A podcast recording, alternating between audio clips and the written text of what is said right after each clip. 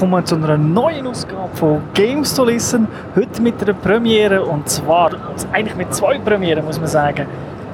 Die eine, der Säule ist nicht dabei. Das ist schon wirklich fast eine Premiere. Es kommt sehr, sehr selten vor. Dafür haben wir jemand anderen dabei. Und wir nehmen das Ganze auf dem Heimweg von der Gamescom auf, also im Flüger auf 10.000 Meter oder wie hoch das wir auch sind. Darum hören ihr vermutlich im Hintergrund so ein Brummen. Aber ich möchte jetzt natürlich den heutigen Gast vorstellen. Das ist der Raphael Fiore. Ja, hallo zusammen. Normalerweise macht das Totmar Hitzfeld. Der macht über die hohen See oder einfach auch in der Luft gerne Interviews. Jetzt sind wir hier direkt aus Köln abgeflogen und gleich schon wieder in Zürich. Wo sind wir eigentlich? An der Gamescom in Köln, die ganze Woche. Wie hat sie gedacht? Gamescom in Köln, das ist einfach das Mekka für die Videospieler. Unglaublich, wie das jedes Jahr grösser und grösser wird. Es hat nicht nur Gamer, es hat auch Cosplayer, es hat auch Modder, es hat eben Superstars, YouTuber, ganz viele Entwickler und vor allem natürlich immer noch das Wichtigste, sehr viele Games. Was mir besonders gefallen hat dieses Jahr sind die vielen Retro-Games, weil dort jetzt wieder Arcades gehen und die Automaten, die sie selber gebaut haben, beziehungsweise Simulatoren, hydraulische Maschinen, die wirklich Hardcore-Fans selber so zusammengestellt haben. Was ist dir so aufgefallen, außer jetzt, sagen wir mal, die Games, die wir natürlich gespielt haben? Ja, Retro, Hauen 10, das haben wir es leichter gefunden als letztes Jahr, weil es ist grösser geworden. IK Plus äh, auf dem C64 habe ich natürlich gerade das Highscore reingejettet. Ob es bis am Schluss hat, das weiß ich nicht, weil Gamescom die geht bis am Sonntag.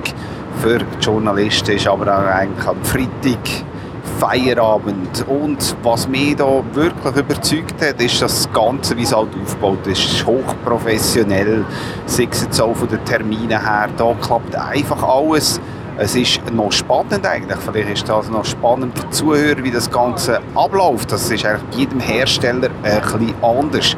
Zum Beispiel bei EA kommt man rein und schreibt sich halt für jedes Spiel ein wo man dann direkt kann spielen kann. Bei anderen ist es minutiös geplant, wenn man genau muss dort sein muss und es werden Schilder hochgehabt und wenn man sich da nicht dran hält, dann haben wir den Termin verpasst, was uns zum Glück nie passiert ist dieses Jahr. Man muss sagen, wer natürlich, sage jetzt mal, als normaler zahlender Gast herkommt, der sieht es ein bisschen anders aus. Der geht eben die vielen riesen Hallen, der riesen Show, es werden T-Shirts umgeschmissen, es hat die ganze Musik, es ist fast ein bisschen Kilby vom Feeling her. Also der Wermutstropfen ist halt, man muss stundenlang anstehen und vielleicht eben 10 Minuten dann ein Battlefront oder ein Call of Duty oder was auch immer hat zu spielen. Also man muss Sitzfleisch mitbringen. Ja, ich frage mich wirklich, hätten wir das zu früheren Zeiten noch gemacht, wenn es die Gamescom gegeben hat? Respekt an jeden, der das Abenteuer auf sich nimmt. Ich habe sogar Leute gesehen, lesen ganz schön natürlich für mich als Pädagoge da so zu sehen, dass auch noch Bücher einen gewissen Wert haben an so einer Messe. Insgesamt wird aber auch sehr viel geboten. Also ihr müsst nicht nur stehen, sondern es ist eigentlich wirklich wie eine Universal Studios Europa Park mäßig. Während der Laufen passiert immer etwas. Ihr seht Trailer, ihr seht Einspieler von Interviews. Es läuft also immer etwas langweilig, wird einem nicht. Insgesamt muss man aber einfach wissen, wir werden sicher nicht können alles sehen, was man sich wahrscheinlich so vorstellt. Es hilft sich, wenn ihr am Morgen ganz früh geht. Am 10 Uhr geht auf, also zumindest das Jahr war es so. Gewesen. Dann hat es ein bisschen weniger Leute und gegen oben auch lang bleiben, lang bleiben, weil dann kann man doch das eine oder andere vielleicht dann doch noch spielen mit nur einer halben Stunde oder Stunde anstehen und nicht sechs Stunden. Aber kommen wir doch jetzt zu unseren Sachen, die wir gespielt haben und nicht nur, was man dort als, äh, kann erleben als Gast. Was, ich möchte nicht alle Spiele besprechen. Was ist besonders äh, im Kopf geblieben? Besonders im Kopf geblieben ist mir Playstation, also das Ganze, was hier wird kommen, ist überragend und zwar in jeglicher Hinsicht. Eben, es hat eigentlich für jedes Genre etwas gehabt. Es kommt gerade Until Dawn mehr in Sinn, äh, das Horrorspiel vom Feinsten, vor allem vom ganzen Aufbau.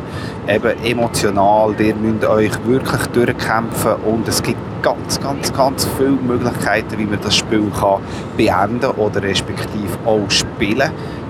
Und da müssen ihr gewisse Moralaspekte vielleicht zurücklegen, die ihr im echten Leben würdet machen würdet, weil sonst kommen ihr nicht besonders wir können nämlich alle sterben, also all die Charaktere, und dann ist das Spiel fertig, weil es Over gibt es ja nicht. Man kann einfach äh, so spielen, wie man will. Man kann sagen, ah, die zwei finde ich super, mit denen will ich irgendwie länger leben. Beziehungsweise man weiß ja nicht immer, was genau passiert. Es gibt nämlich den sogenannten Butterfly-Effekt. Das heißt, man macht eine Entscheidung, man weiß nicht, ist die gut oder schlecht, sondern das wird sich dann einfach, ein bisschen später wird sich das auswirken. Hat man vielleicht etwas entschieden, wo der Charakter stirbt und man hat das dann gar noch nicht gewusst. Ja, und falls ihr den Tom nicht gehört habt, oder mir jetzt nicht, es geht schon fast wieder runter. Aber doch sehen wir, dass Games TV genau das verspricht und hält, was sie sagen, wir sind wirklich im Flüger. Ja, und dann kommt mir äh, Terraway und Folder, die sind unglaublich putzige Optik und sehr, sehr kreativ. Jetzt erstmals für PS4. Ja, genau, das hat mir auch sehr, sehr gefallen. Es ist halt wie auf der Vita, nur noch mal hübscher und halt immer noch der Papier, Fetzen, Papier, Scherenschnittgeschichte und so weiter. Also das sieht wirklich schön ausgesehen. Und natürlich, glaube ich, uns beiden hat auch sehr Uncharted natürlich gefallen. Uncharted 4, Thieves End, boah, da ist es einfach abgegangen. Es ist einfach so, eben, spielerisch immer noch sehr ähnlich, aber es hat mir persönlich sehr gut gefallen. Aber was überragend ist, ist die Optik und die ganze Story. Einfach der Humor, unglaublich, oder? Genau, also das ist wirklich äh, super. Denn dir hat auch noch ein anderes Sony-Spiel gefallen mit einer Frau als äh, Protagonistin.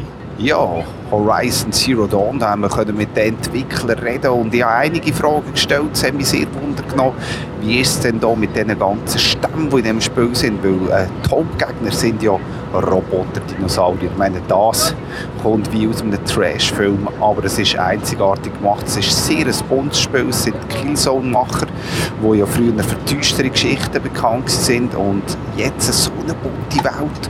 Unglaublich cool. Auch eben jetzt die Protagonistin haben mir auch sehr gut gefallen, von den Waffen her eben sehr klassisch mit Pfeil und Bogen unterwegs.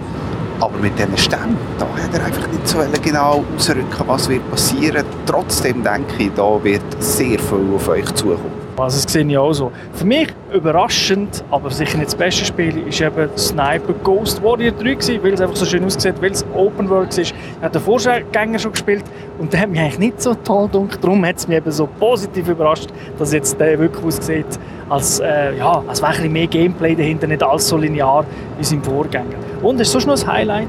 Ja, natürlich haben wir fette Fußballduell ausgetragen, FIFA, Pässe. Insgesamt muss ich sagen, hat mir persönlich FIFA besser gefallen. Nicht nur, weil ich dort gewonnen habe. Bei PES insgesamt eigentlich auch, mit einem Goal mehr. Von dem her, aber einfach der schnelle Spielablauf, mir ist angefixt. Es ist äh, natürlich immer noch hoch arcadig, trotzdem von der ganzen Stimmung minimal besser, aber PES ist also sehr nah dran. PES hat mir besser gefallen das mit dem ein Goal ist so eine Sache. Ich bin halt die viel schlechter Mannschaft ausgewählt als er. das ist nicht ganz so einfach gewesen. Aber äh, ja, es ist natürlich so. FIFA spielt sich sehr super, wie immer, alles super flüssig und PES hat mir einfach vom Spieltempo besser gefallen. Es ist nicht so schnell, aber das finde ich halt ist irgendwie realistischer. Man ist nicht in drei Sekunden halt vor dem Goal im richtigen Fußball. Das sind sie nicht so schnell. Aber es wirkt natürlich, wenn man gerade beide nacheinander gespielt hat, wirkt halt PES dann schon ein bisschen behäbig im Vergleich zu einem FIFA. Ja, einfach noch anzufügen, eben, der Tom ist Fußballer, ist natürlich in den 70er mit Netzer Beckenbauer stecken geblieben. Eben so hat es sich wirklich ein bisschen angefühlt. Darum wählt er wahrscheinlich auch die Hotels so aus. Also dort sind wir wenigstens bis zu den 80er gekommen.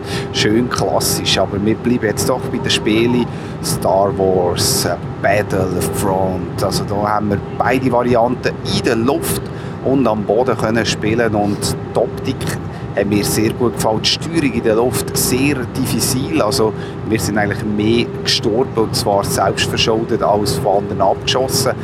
Trotzdem auch das eigentlich ein Highlight für mich.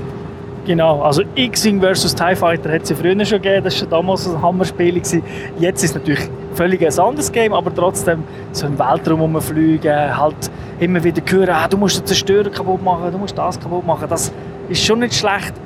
Wobei mir eigentlich Bodenmissionen ein bisschen besser gefallen haben. Weil das, dort bin ich daheim, ballern, ballern, ballern mit dem Gewehr. Da muss ich mich nicht an die Steuerung umgewöhnen, weil Fliegen, das ist immer so eine Sache. Aber wirklich, es sieht toll aus, spielt sich gut und ich freue mich richtig, weil das ist, glaube ich, dann halt einfach ein Battlefield im Star Wars-Universum.